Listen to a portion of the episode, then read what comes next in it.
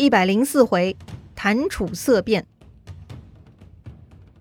上一回咱们说到，宋国被楚军包围了九个月，已经弹尽粮绝，城内已经到了易子而食的恐怖境地了。原本嘴硬的华元也没辙了，他亲自夜探楚营，向楚国的右将军子反求情。子反呢，被他说动了，就来找楚庄王陈情。那么楚庄王什么态度呢？说实在的啊，从战争的角度来看。现在呢，已经到了楚军获胜的关键时刻了。宋国到了这个状态，那就是死鸭子只剩嘴硬了。城内一子儿时都到这种地步了，立刻投降又怎么了？非要楚国人后退，给点颜面？颜面真的这么重要吗？如果楚国人不肯给面子，难道宋国上层真的要眼睁睁看着百姓继续吃人吗？哎，宋国贵族啊，就是这么会作。楚庄王听了子反的叙述，沉思片刻，权衡利弊。最终呢，还是同意了华元的请求了。哦，眼瞅着胜利在望，楚庄王为什么甘愿放弃优势呢？他是怎么想的呢？要说呀，楚庄王啊，是真的要当霸主的人。对于小国家，直接吞并就好了；而对于大国，直接吞并很困难。所以啊，第一步就是得要他们的臣服。如今宋国国内已经变成人间地狱了，明明楚军有机会让他们变成真正的地狱，但此刻楚庄王下令退兵。那就是放宋国人一条生路，这不是登天的恩惠吗？再说了，楚军毕竟包围宋国已经九个多月了，并没有实质性的进展。如果继续折腾，反而啊会荒废楚国国内农耕管理，再耗下去啊也是不行了。所以呢，得了啊，就借坡下驴吧。楚庄王顺势就同意给宋国保留颜面，于是楚军后退三十里，宋国投降，与楚国讲和了。讲和的条件呢，就是宋国的华元要去楚国当人质，两国立下盟誓，我无尔诈，尔无我虞。哎，这八个字啥意思呢？就是啊，从今往后我不欺骗你，你也不必防着我，也就是双方保持诚信，互不欺骗。这个故事呢，也被后人提炼出了一个成语，叫做尔虞我诈。当然啊，成语尔虞我诈的意思呢，正好相反，就是相互欺骗，互不信任。好了，就这样啊。长达九个月之久的跨年度楚伐宋攻坚战终于结束了，宋国得到的教训呢也足够了。整整九个月也没有等来晋国的援军，想必宋国也都想明白了啊。如今的晋国也是忌惮楚国的，不仅仅是宋国，中原的其他国家也都看在眼里。基本上，楚国对他们来说啊，就是南方来的猛虎啦。很显然，中原这边的邻居们呢，只顾自保，没人敢出手相救。哪怕是中原曾经的老大晋国，也假装看不见，哎，根本就不管中原兄弟被楚国霸凌的事实。因此呢，虽然楚国没有实质性摧毁宋国，但经过这一场九个月的痛扁，从此中原诸侯都是谈楚色变呐。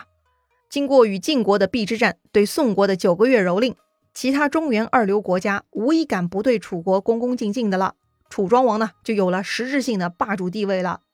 不过，楚庄王跟齐桓公、晋文公的霸主性质呢，还是有些不同。齐桓公、晋文公啊，更像是周天子这个班主任手下的大班长，由班主任任命的，天天借着班主任的旗号管理诸侯事务。而楚庄王呢，更像是另一个班的班主任啊，他直接跑过来打败周天子的班长，然后来管理周天子班上的诸侯。高兴的时候呢，给周天子一点面子，假装也为周天子做点事儿。但大部分时间啊，都是按照自己的思路在管理诸侯国的。当然了，由于国力和时间的限制，楚庄王也不可能在自己短暂的一生摆平所有的诸侯。那个呢，还得再过三百多年，由秦国来完成统一中国的工作哈。说着说着呢，也就来到楚庄王末年了。但是啊，就像郑庄公、齐桓公那样，他们的辉煌呢，无法被传承。楚国发展到楚庄王，一路走的都是上坡路，到了楚庄王就登顶了。接着呢，也要开始走下坡路了。楚庄王二十三年，也就是鲁宣公十八年，楚庄王突然病重去世，他的王位呢传给了太子熊审，审就是审查的审啊。这一位呢就是楚共王。这个时候啊，楚共王还小，楚庄王将国事都托付给了自己的两个弟弟子重和子反，以及申公乌臣等等一般大臣，就撒手人寰了。子重大名熊英奇，他呢成了楚共王的令尹。他此前呢一直跟着兄长楚庄王忙碌霸业，确实呢也延续了楚庄王的思路。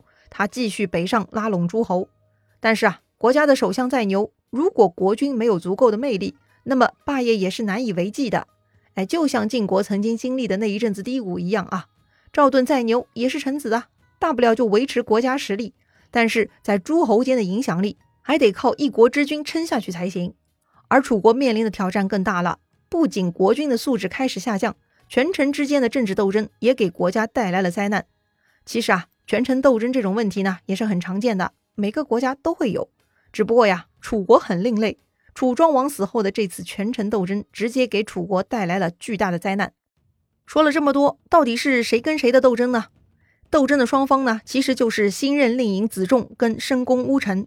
当年晋国赵盾上台，他的政敌胡射孤犯错，逃离了晋国。但之后赵盾并没有继续纠缠胡射孤，他们的恩怨呢就此了结了。而楚国不同啊，子重上台，他就跟申公乌臣发生了强烈的撕扯。到底发生什么事儿了呢？哎呀，这话呢又得从夏姬说起了。还记得前面说的吧？当年楚庄王讨伐陈国夏真书后，带回夏真书那位美艳无比的母亲夏姬。当时楚国的很多人，包括楚庄王在内，都想要纳这个美女，都被申公巫臣给劝下去了。最终呢，这位美女夏姬被安排嫁给了连尹乡老。乡老呢，在之前的邲之战中被晋国夏军大夫荀守给射杀了。于是夏姬又回归了寡妇身份。《左传·鲁成公二年》中有记录，那个连尹乡老被荀守射死，尸体带回了晋国，但乡老的儿子黑曜却顾不上要回父亲的尸体，第一时间先跟父亲的美女夫人夏姬搞乱伦私通。哼，这位呀，色迷心窍，也真是没救了啊！得知黑曜已经下手，一直关注夏姬的深宫乌臣就等不下去了。哎呀，这个楚国色狼太多了啊，不能再让夏姬待在楚国了。于是呢，乌臣就做了一场策划。一方面，他向夏姬表白，说自己愿意娶她。相比跟乡老的儿子乱伦私通、没名没分的，自然跟着深宫乌臣更有前途喽。所以呢，夏姬就同意了。另一方面，乌臣派人去郑国，让郑国向楚庄王请求接回夏姬。郑襄公按照乌臣教的话，对楚庄王说：“说郑国可以想办法从晋国那边赢回乡老的尸体，但需要夏姬亲自去操办。”楚庄王呢，一开始是有些犹豫的。迎回乡老的尸体嘛是有必要的，但是派个美人去做这件事情真的合适吗？楚庄王啊就跟乌臣商议了，不用说嘛，乌臣他就是策划者，他说这事儿可行，于是楚庄王就同意夏姬去郑国了。夏姬离开楚国的时候呢，还特地放话出来，说呀，我这次就是要去迎回乡老遗体的，若是要不回来，我就不回来了。呃，听上去大义凛然的啊。他这就是准备好新生活的开始啦。之后呢，直到楚庄王去世，美女夏姬都没有回楚国。接着楚共王继位了，夏姬还在郑国。渐渐的，楚国人就淡忘了这件事情。到了楚共王二年，楚共王派申公乌臣去齐国出差。当时嘛，齐国跟鲁国一直有边境摩擦，鲁国是打不过齐国的，就去投靠晋国。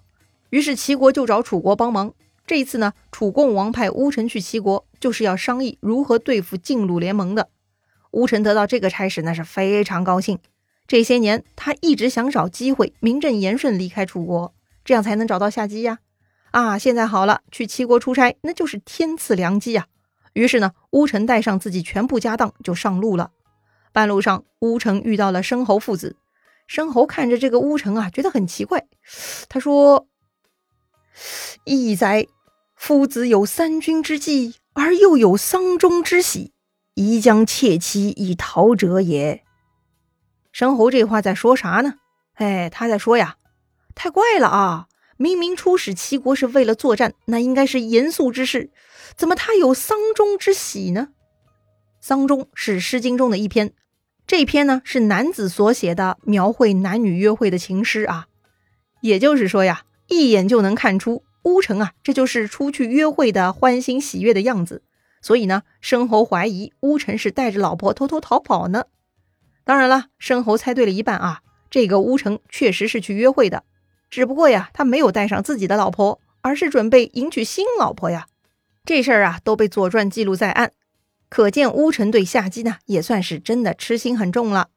乌臣先去了齐国，办完国事，把齐国送给楚国的礼物让副使带回了楚国。然后自己呢就去郑国跟夏姬会合了，太不容易了啊！一个有事业有家庭的男人，居然被夏姬迷到了这个程度啊！从第一次见到夏姬开始，乌臣呢就想尽办法不让夏姬陷入任何一个深宅大院，目的呢就是为了自己能够得到她。而夏姬的那些风流韵事，乌臣也完全不介意。他没有羞耻，只有巨大的危机感，所以乌城不能再等了。一有机会呢，他就要带上这个女人远走高飞呀！好吧，这是深宫乌城的一段风流韵事。可是他跟夏姬私奔，碍着别人了吗？这事儿能给楚国带来什么灾难呢？很 精彩故事啊，下一回咱们接着聊。